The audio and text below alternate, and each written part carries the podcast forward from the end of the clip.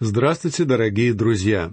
Мы продолжаем изучение второй главы второго послания апостола Петра.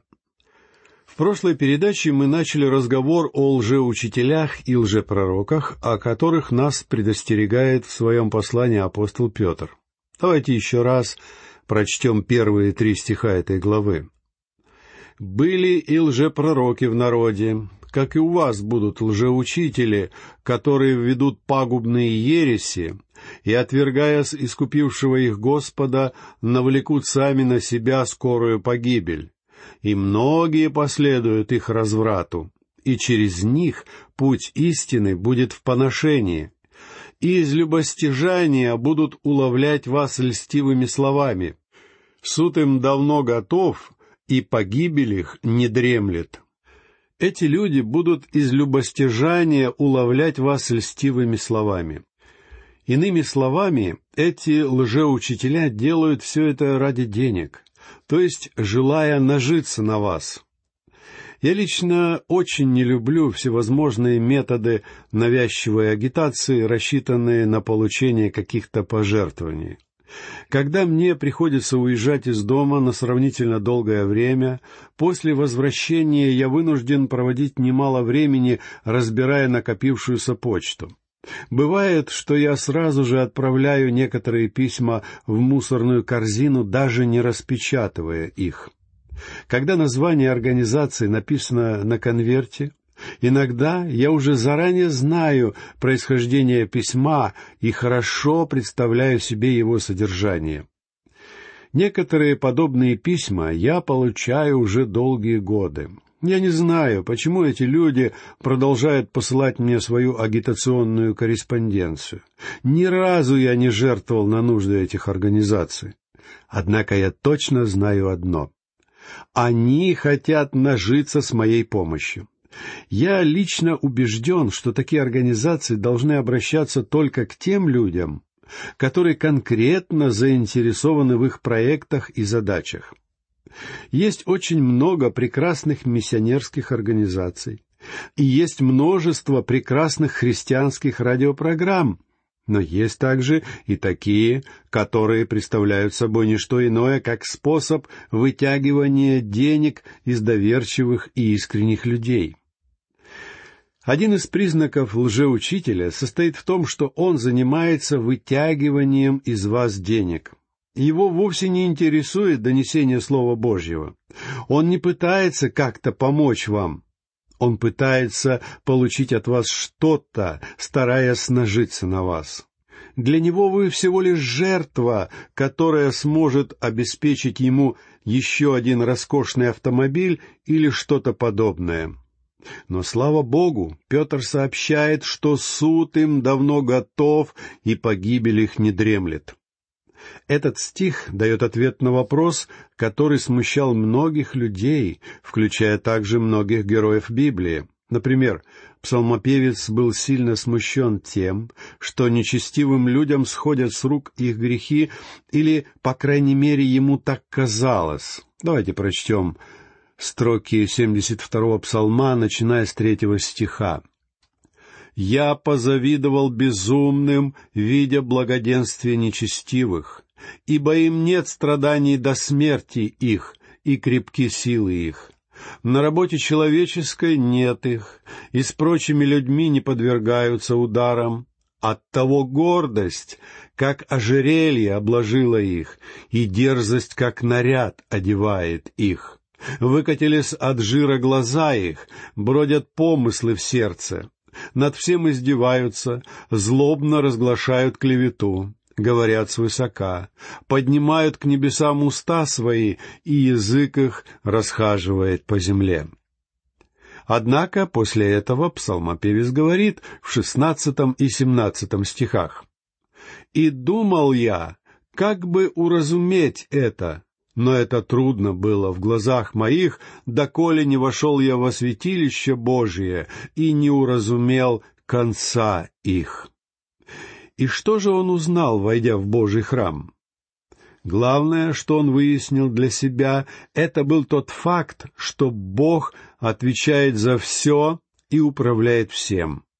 а также, что Он позаботится о возмездии для нечестивых. Прочтем стихи с 18 по 20. «Так на скользких путях поставил ты их, и не свергнешь их в пропасти. Как нечаянно пришли они в разорение, исчезли, погибли от ужасов. Как сновидение по пробуждении, так ты, Господи, пробудив их, уничтожишь мечты их. На долю апостола Павла выпало немало тягот и опасностей, причем нередко он испытывал на себе вопиюще несправедливое обращение. И мы знаем, что он старался давать такому обращению суровый отпор. Например, он не позволил филиппийским властям тайно освободить его из тюрьмы, а также тайно уговорить его покинуть их город. Апостол являлся римским гражданином, и он заставил этих людей поступить в отношении него так, как было положено по его статусу. И в то же время Павел призывает верующих не стремиться к возмездию и сведению счетов с другими людьми. Мы должны отдать наши обиды на суд Бога. Ибо в тот момент, когда мы самостоятельно пытаемся сводить счеты со своими обидчиками, мы занимаем место самого Бога, потому что Господь говорит «Мне отмщение, я воздам», как мы читаем в девятнадцатом стихе двенадцатой главы послания к римлянам. И если вы пытаетесь сводить счеты, вы тем самым сходите с пути веры. Однако хождение по вере вовсе не означает, что вы становитесь безвольной размазней, которую все могут безнаказанно пинать и обращаться с вами так, как им заблагорассудится. Скорее это означает, что вы можете сказать «Что ж, братья, вы согрешили против меня, вы сделали мне злое, но я отдаю право отмщения за меня в руки Господа». Например, апостол Павел писал «Александр Медник много сделал мне зла, да воздаст ему Господь по делам его», как мы читаем во втором послании к Тимофею в четырнадцатом стихе четвертой главы. То же самое говорит здесь и апостол Петр. Апостол уверяет нас, что однажды Бог также позаботится обо всех этих лжеучителях. Не так давно я узнал о смерти одного известного либерального проповедника. Мой знакомый, с которым мы обсуждали служение этого проповедника, сказал мне, что ж, сейчас ему гораздо лучше, чем было при его жизни. Откровенно говоря, я не уверен в этом потому что теперь этот проповедник должен держать ответ перед Богом за свою жизнь. И я бы очень не хотел однажды попасть в присутствие Господа и услышать, как Он говорит мне, «Друг мой, ты помнишь, как ты проповедовал об одном тексте священного писания и решил избежать откровенно обличительных слов, потому что боялся спровоцировать конфликт, опасался критики в свой адрес. Ты не преподал моего слова так, как я задумывал его. Ведь Бог призовет меня к ответу за все это, и мне придется представить Ему полный отчет о моем служении преподавания Библии. Но я должен сказать вам, что и вам точно так же предстоит дать Ему свой отчет. Человеку только может казаться, что Бог дремлет и не видит вопиющих беззаконий и грехов, происходящих в этом мире. Вам может только казаться, что Бог занят другими делами и не очень торопится сделать что-то с этими лжеучителями. Однако все это вовсе не так. Друзья мои, и пророк Аввакум задавался вопросом, неужели Бог не собирается ничего сделать с врагами Израиля? Однако Аввакум выяснил для себя, что на самом деле Бог вовсе не дремлет.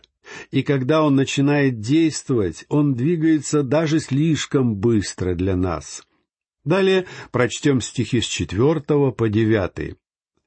«Ибо если Бог ангелов, согрешивших, не пощадил, но, связав узами адского мрака, предал блюсти на суд для наказания, И если не пощадил первого мира, но в восьми душах сохранил семейство Ноя, проповедника правды, когда навел потоп на мир нечестивых, и если города Содомские и Гоморские, осудив на истребление, превратил в пепел, показав пример будущим нечестивцам, а праведного Лота, утомленного обращением между людьми неистово развратными, избавил, ибо сей праведник, живя между ними, ежедневно мучился в праведной душе, видя и слыша дела беззаконные, то, конечно, знает Господь, как избавлять благочестивых от искушения, а беззаконников соблюдать ко дню суда для наказания.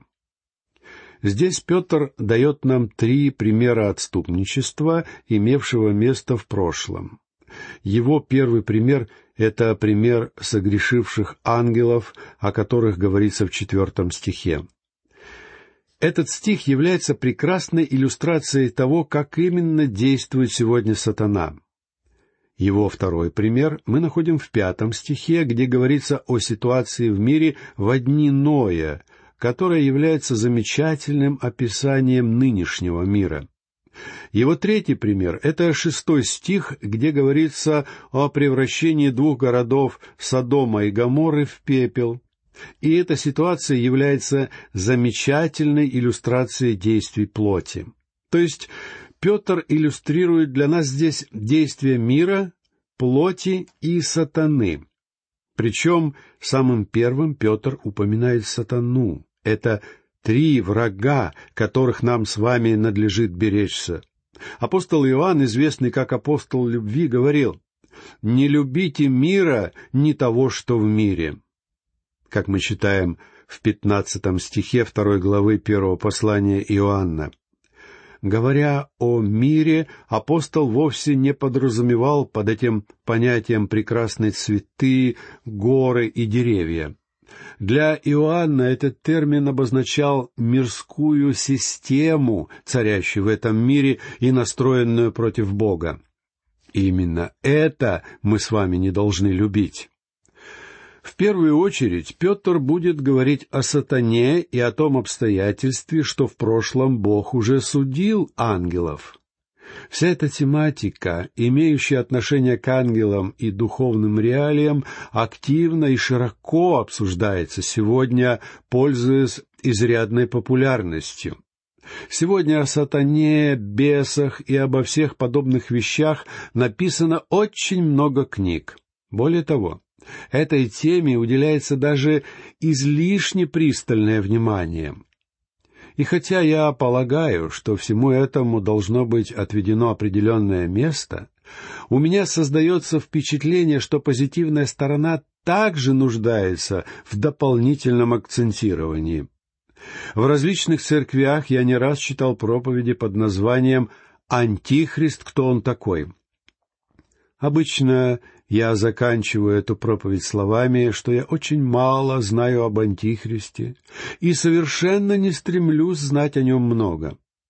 Тот, о ком я действительно хочу знать все, все, что только можно, это Господь Иисус Христос. Нигде в Священном Писании мы не встретим ситуации, когда Павел или другие авторы выражали бы стремление лучше узнать Антихриста или Сатану. Но в то же время Павел говорит о своем горячем желании познать Иисуса и силу воскресения Его и участие в страданиях Его, как мы читаем в десятом стихе третьей главы послания к филиппийцам. «Сия же есть жизнь вечная», — говорил апостол Иоанн в третьем стихе семнадцатой главы своего Евангелия да знают единого истинного Бога Отца и посланного им Сына, Господа Иисуса Христа. Писание вовсе не говорит нам о том, как больше узнать об Антихристе или о сатане, хотя я согласен, что нам не следует пребывать в неведении о деятельности сатаны и о его лжи, и что мы должны беречься его. Однако все это вовсе не означает, что мы должны злоупотреблять своим вниманием к нему. Ибо если Бог ангелов, согрешивших, не пощадил, но, связав узами адского мрака, предал блюсти на суд для наказания, — говорит Петр. Многие богословы полагают, что слова Петра «Ибо если Бог ангелов, согрешивших, не пощадил», относятся к событиям, описанным в начале шестой главы книги «Бытия». Давайте посмотрим эти строки.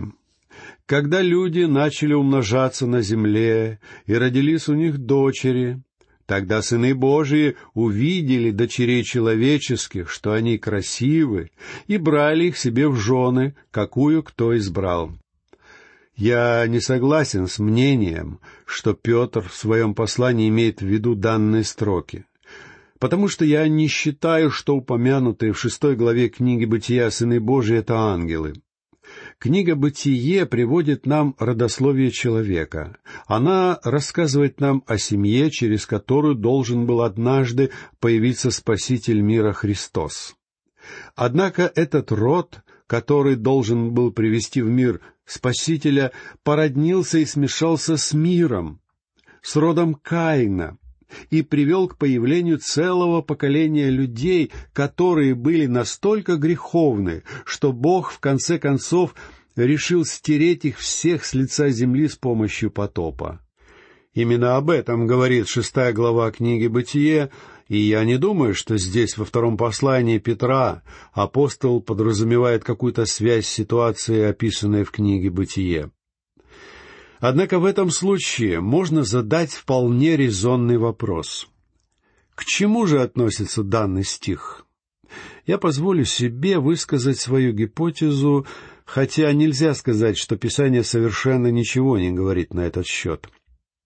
Дело в том, что человеческий род, если можно так выразиться, являлся поздним ребенком Бога.